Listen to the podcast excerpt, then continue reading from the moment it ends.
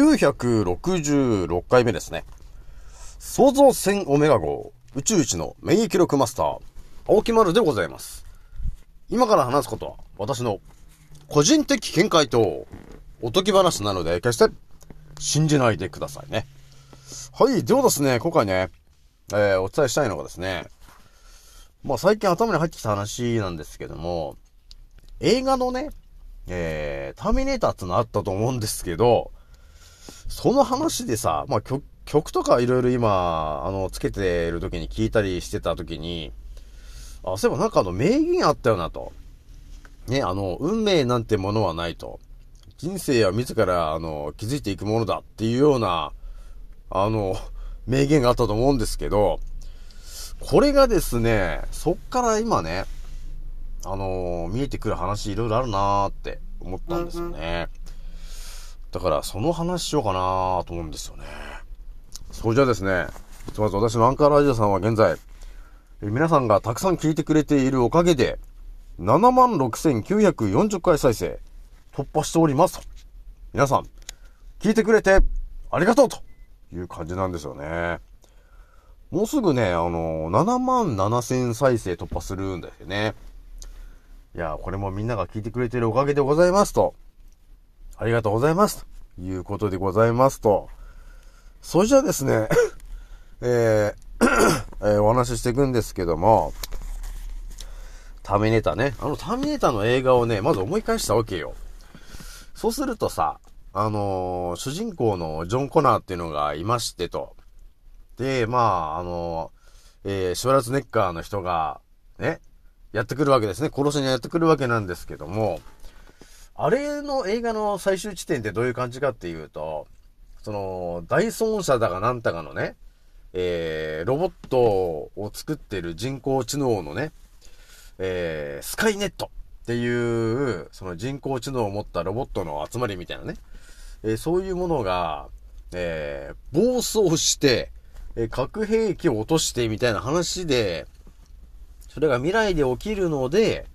えー、その未来を変えるために、ターミネーターっていう人が送られてきてるよねっていう話なんだよなと思ってさ。それを考えたときに、今が、だいぶあの、その、ターミネーターの世界に近づいてってるよね、というとこがあるよね、皆さんね。だから、あの、シュワさん、シュワちゃんみたいなね、人間型のそのロボットが、えー、武器を持って我々人間を、えー、攻撃してくると。っていうような姿っていうのは、あの、割と、ガチだよね、と。今だいぶ作られてるもんね。っていう世界を一度頭にこうイメージしてもらって、この今2023年なんですけど、やっぱりね、あの、第一次世界大戦の頃と、第二次世界大戦、その頃使ってる武器とかね、いろいろあるじゃない。それは拳銃とかマシンガンとかさ、いろんなものがあると思うんですけども、やっぱりね、2023年とかになってくると、使ってる武器が全然違うから、ちょっとその辺の話をしとくと、えー、この先の戦がどんな感じになっていくのかっていうのが多分皆さん見えてくるのかなというところがありますと。ね。だからこれ第2次の漢字で、えー、第3次の本気バージョンっていうのがイメージできないと思うんですよ。第2次だったら普通にさ、あの、マシンガンとかでドンパチドンパチってやるイメージじゃないですかと。それが第3次の、まあそうですね、NATO とかが本気出してきた時に何が出てくるのかっていう話をしとくと、だいぶ皆さんイメージできるのかなというところなんですよね。じゃあね、あの、お伝えしていくんですけども、そうですね、まずは、えー、イギリスとかね、ヨーロッパの方、ね、いろんな国あると思うんですけど、そっちの方が、えー、そっちの国々がですね、まあ、イギリスも含めて、えー、最近何やってんのっていう話で、出てくるのが、えー、バトル、バトルドロイド。知ってますか皆さん？バトルドロイドっていうのは、スターウォーズに出てくる、このロボット型の兵士なんですよと。みんながね、そのレーザー銃とか、あの武器を持って、こう、ガシャンガシャンガシャンガシャンって歩いているんですけど、それがバトルドロイドって言うんですけども、えー、どうもね、まあ、イギリスとかね、その辺はですね、もう過去2、3年の間に、えー、大量なお金をですね、つぎ込んで、そのバトルドロイド的な、えー、AI のね、ロボット、戦闘部隊ですね。えー、それをもう、えー、もう AI のね、ロボット部隊みたいなものも作っているので、えー、イギリスとかが本気出してくると、人間の兵士じゃなくて、ロボットの兵隊ですね。えー、それがガチで、あのー、戦場に出てくるから。えー、なので、ちょっと危険だなと思ってます。で、イメージするのは、スターウォーズに出てくるバトルドロイドね。で、あと、ちょっとあんまり考えたくないんですけど、やっぱりね、ドイツとか、スイスとか、結構ね、支配層が絡んでいる国が持ってる兵器としてはですね、まあこれもあんまり考えたくはないんですが、クローン兵だよね。クローン兵ですよね。だから、スターウォーズで言う、えー、ストームトルーパーっていう感じですよね。人間なんです、ですけど、クローンで作った、あの、人間の、もう主人、主人に従順な人間というんでしょうか。作り出した人間。っていう舞台も奴ら用意してるようなので、ちょっと注意したいね、というところがあるわけよ。だから全然なんかね、あの、第1次とか第2次とかで全然ちょっと桁が違うことになってるから。ね。で、あと今、ドローンっつうのがあの、数年前から出始めたと思うんですけど、まあ、海外の情報を皆さんいろいろ見てる人ならわかると思うんですが、ドローンもですね、もうだいぶ進化してて、えー、戦闘のね、武装ドローンっていうのが今だいぶ、えー、世界各国で配置されちゃっているんですよね。だそれはもうさ、えー、ドローンでさ、カメラ付きのやつで動画を撮りながらね。で、機関銃かなんか、あの、装備してですよ。で、ブーンって、もう100機とか1000機とか飛んでくるわけですけど、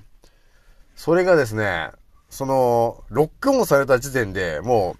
う、撃たれて終わりっていう感じになってしまってる感じがあるんですよね。だから第1次とか第2次の感じですよね。あの、人と人がドンパチドンパチ戦うとかじゃなくて、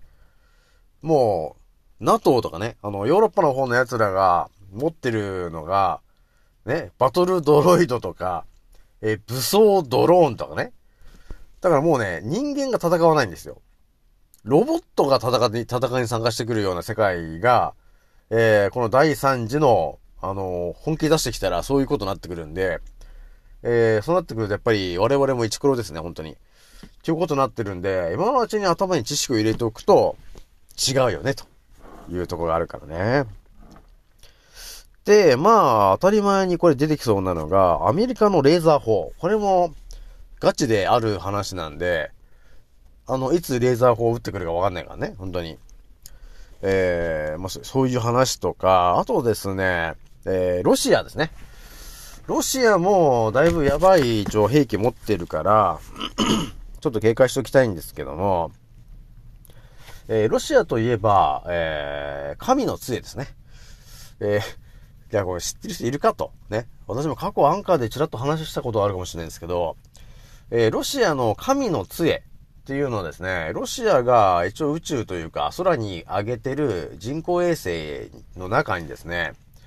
えー、鉄のえー、棒みたいな。まあ、エヴァンゲリオンでいうグングニルの槍的なものがね、その人工衛星に搭載されてて、それをですね、ものすごい上空からピンポイントで狙いたい、えー、国に対して落とすというやつなんですけど、これがまさにやべえと。多分、何十キロぐらいが吹っ飛ぶんだろうって、っていうぐらいの威力がありますと。えー、これが神の杖なんですよね。で、ロシアといえば、まあ皆さん知ってる人は知ってると思うんですが、ロシアにはもう一つやべえ、えー、兵器が、えー、もう設置されているんですけども、これが何なのかというと、えー、ご存知、神の手なんですよね。知ってますかね、皆さん。この神の手っていうのは知ってる人は知ってると思うんですけども、ロシアがですね、えー、万が一、どっかの国に攻撃をされたと。で、もうやばい状況になってきた時にですね、えー、プーチンさんは、あのー、自分の近くのボタンがあってですね、それをですね、ポチッと押すことによって、えー、何が起きるのかと、えー、言うとですね、えー、核兵器、え、1600発が、え、その狙いたい国に、いきなり、あの、総攻撃しますと。っていう、あの、兵器が、神の手と、呼ばれてる兵器があります。で、これはもうプーチンさんいつでも発射できるようになっているので、やばいぞということになってます。えー、核兵器の数1600発なるんですけど、これですね、10発でアメリカ吹っ飛びますと、えー、いうぐらいの勢いになってるんで、もう世界が終わるんじゃねえかというぐらいの、えー、神の手という、あ、違う、あの、死の手ね。死の手という、えー、システムがあります。なのでちょっとね、あの警戒しといてね、というとこなんですよね。まあ、警戒しようがないか。まあ、とりあえず知ってるか知らないかでだいぶ変わるよね。でですね、あとはですね、中国ですね。中国もね、だいぶあのー、戦闘力高くなってきてるんで、中国が当たり前に今持っているのが、えー、電磁パルスですね。電磁パルス兵器。これはですね、我々がイメージしやすいので言うと、あの映画のマトリックスでさ、あのセンチネルっていうなんか地下にこう、戦、戦いっていうか虫みたいなのがバーってこう襲ってきたでしょ。センチネルってあのタコみたいなやつなんですけど、あれがロボットなんですよね。で、あの、センチネルがたくさん来た時に、マトリックスのあの地下に住んでた人たちが、あるなんか、兵器を使ったと思うんですよ。それがまさに電磁パルスなんですよね。えー、過去 EMP ってやつなんですけど、これっていうのはですね、えー、その一帯にある電気機器を、の動きを停止するっていうものなんですよ、と。これをですね、中国はもう価値で数年前から開発しているので、え万が一中国に向かって核の兵器の木とかね、核の兵器をですね、打ち込んだとしたらですね、その EMP を発動させることによって、その EMP の範囲に入ってきたミサイルは、電気機器がショートするんで、墜落すると。っていうことがあるんで、ね、皆さん。すべて国、いろんな国がいろんな兵器を持っておりますと。で、さらに、あの、2019年の情報によりますとですね、中国はですね、核兵器に、えー、電磁パルスを、えー、回避するというか、それを無効化するような効果もつけたような核ミサイルをもう作ってますと。えー、いうことを言ってます。だから、ね、中国がどっかに、えー、核の兵器の木を撃った時に、どっかの国が EMP で、よし、防ぐんだって言っても、EMP を無効化するような、えー、システムを組んでると。だから EMP が効きませんということになっちゃってるみたいなんですよね。だからやべえよなという感じなんですよね。で、まあ、ご存知、ハープ。これは結構いろんな国にあるんですけど、日本にもね、あのー、何機かハープに変わるものもあるんですけど、結局日本は使えないよね。あのー、権限が全部アメリカとかイギリスなんで、使いこなせないんですよね。だからもう第3次ぐらいの感じで日本は戦うしかないのかなというところが見えてきておりますと。てな感じでね、今、ざーっと今、バーっと言ったんですけど、ね、あのー、第1次とか第2次とかに出てきてるような武器じゃなくて、もう、ロボットが戦場に出てきて、戦う感じですよね。になっているわけなんで、ちょっと我々もね、えー、頭にこう、知識を入れておかないといけないかな、ということになってます。で、やっぱりバトルドローンとか、そういう AI ですね。えそういうものっていうのが、その、人間とは違うんだけど、やっぱりイメージしておいてもらいたいのが、えー、プレデターだよね。皆さん、映画のプレデター、わかりますかね？あの、透明人間になる、あの、宇宙人みたいなやつでさ、えー、プレデターの1は、アーノルド・シュワーツネッカーですね。シュ、シュシュワちゃんが戦ってましたね。あの、隊長として。で、で、プレデターの持ってる能力として、えー、人感、えー、センサーみたいなさ、相手の体温を、えー、モニターでこう、表示させて、相手がどこにいるのかを感知するっていうこともですね、これは間違いなくバトルドローンとか、バトルドロイドに仕組んでくると思うんですよね。だから、暗闇でも奴ら、我々、撃ってくると思うんですよ。だからちょっと警戒しとけよ、というところがありますと。まあ、ひとまず今、バーっと今頭に入ってるのでお伝えしましたけど、思ってるよりもやばいなという感じだよね。だから日本も戦争にま巻き込まれてしまうとは思うんですけど、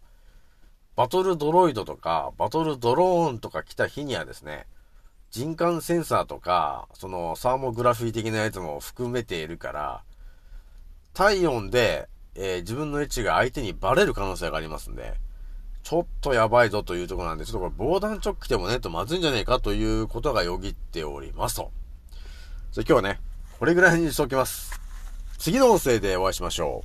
う。またねー。